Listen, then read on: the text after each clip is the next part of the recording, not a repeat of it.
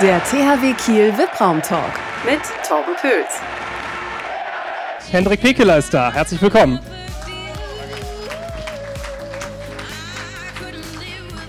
...27, 21 gewonnen gegen die Rhein-Neckar-Löwen. Das war ein tolles Spiel für uns Fans. In der ersten Halbzeit lief es noch nicht ganz so.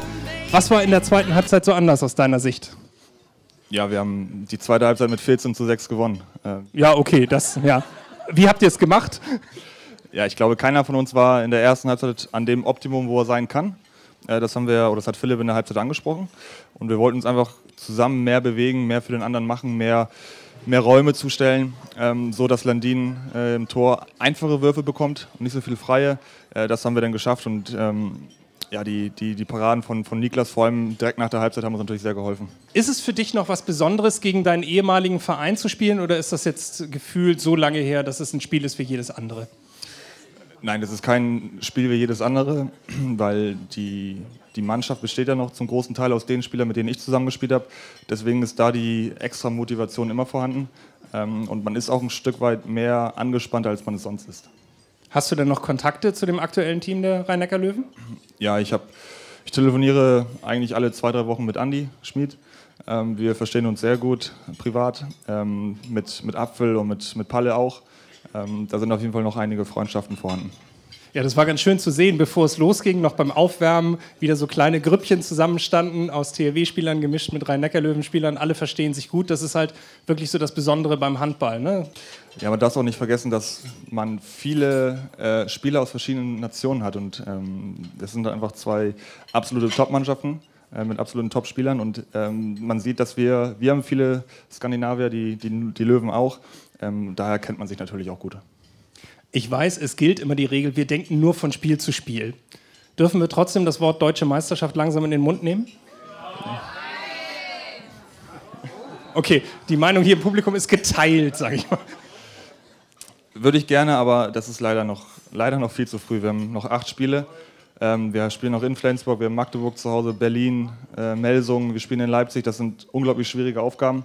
Ähm, am schönsten wäre es, oder unser Ziel ist es, drei Spieltage vor Schluss die Meisterschaft klarzumachen. Und ich glaube, jeder weiß,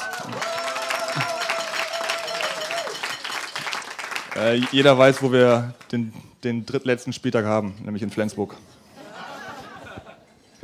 Hat sich der neue Bundestrainer schon bei dir gemeldet und wie ist das Gespräch gelaufen? Ja, ich habe mit ihm einmal äh, telefoniert und vor, ich glaube, zweieinhalb Wochen war er hier in Kiel, ähm, hat mit, mit uns Nationalspielern gesprochen ja, er hat uns so ein bisschen gesagt, was er vorhat, was er gerne ändern möchte, ähm, dass er uns braucht, dass wir vorangehen sollen, wir, wir Kieler, ähm, und dass er einfach Bock auf die Aufgabe hat. War das ein komisches Gefühl, den ehemaligen Vereinstrainer jetzt als Bundestrainer äh, vor sich zu haben?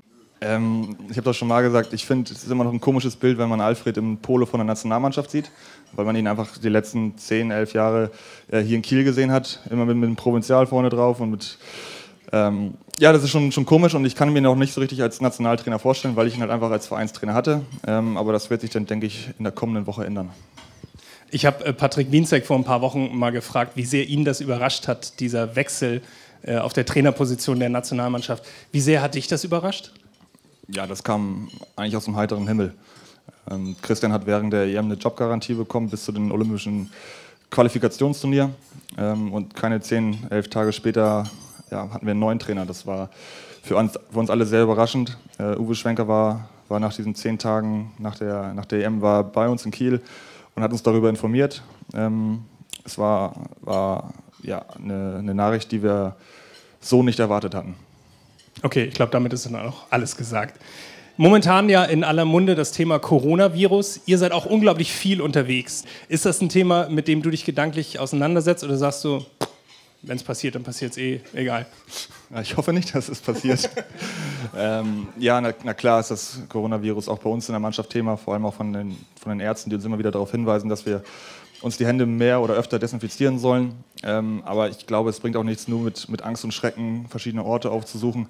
Ähm, klar, wenn es passiert, ist es natürlich schlimm, aber ähm, wir sind auch ein Stück weit vorsichtiger, aber trotzdem versuchen wir, das so gut wie geht auszublenden.